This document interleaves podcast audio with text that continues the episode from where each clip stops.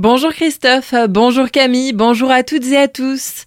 Dernier jour pour le centre de vaccination de Colmar Agglomération. Ouvert en janvier 2021, le centre fermera ses portes pour la dernière fois demain.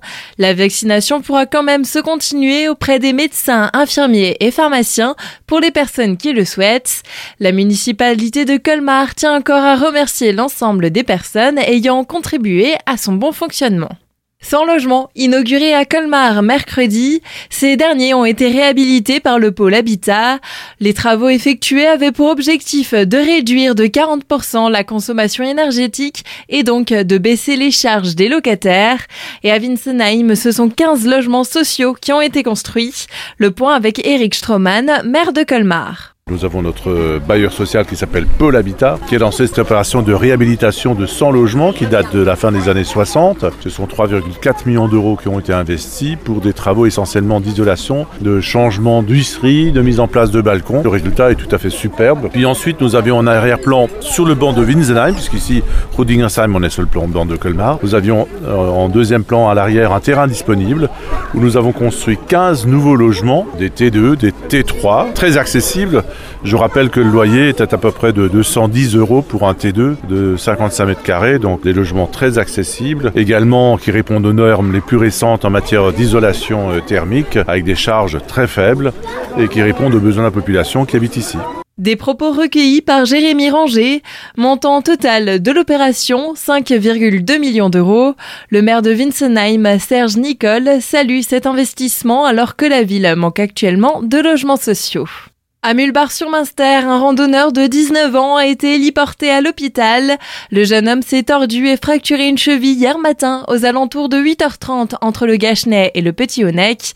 Les pompiers spécialisés montagne se sont portés à son secours par voie terrestre avec un médecin du SMUR et deux gendarmes du peloton de haute montagne du Haut-Rhin, avec l'hélicoptère aussi de la sécurité civile. Cet habitant de Reims a ensuite été transféré à l'hôpital Pasteur de Colmar. De nombreuses manifestations attendues pour ce dimanche du 1er mai, des mobilisations portées par un contexte politique particulier avec la frustration des élections présidentielles et l'approche des législatives. Beaucoup de jeunes notamment pourraient bien manifester pour la première fois ce dimanche.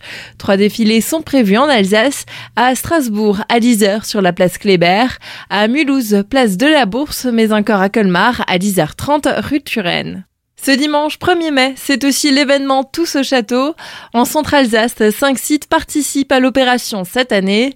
Il s'agit des châteaux du Bernstein à Dambach-la-Ville, de l'Ortembourg et du Ramstein à Chervillers, du Frankenbourg à Neubois, mais aussi du site des Remparts à Châtenois. Ce sont essentiellement des visites, mais aussi parfois d'autres petites animations qui y sont organisées. Dans la vallée de la Bruche, le château de Salm à la Broque sera aussi au rendez-vous. Ce week-end, c'est aussi le grand retour de la journée festive du 1er mai de Neuf-Brisac après deux ans d'absence. Ça commence dès demain avec une soirée dansante consacrée aux années 80-90 animée par un DJ à la salle des fêtes. Et dimanche, exposants et artisans vous proposeront leurs produits aux alentours de la Grande Place. Deux expositions, des animations musicales et encore bien d'autres animations seront aussi proposées aux visiteurs. Et un mot de sport pour terminer ce journal avec une affiche des grands soirs au stade de la Méno. Le Racing Club de Strasbourg accueille aujourd'hui le Paris Saint-Germain qui vient tout juste d'être sacré champion de France pour la dixième fois de son histoire. Le coup d'envoi est à 21h. Tout de suite, c'est le retour de la matinale avec Christophe et Camille. C'est juste après la météo. Passez une belle journée.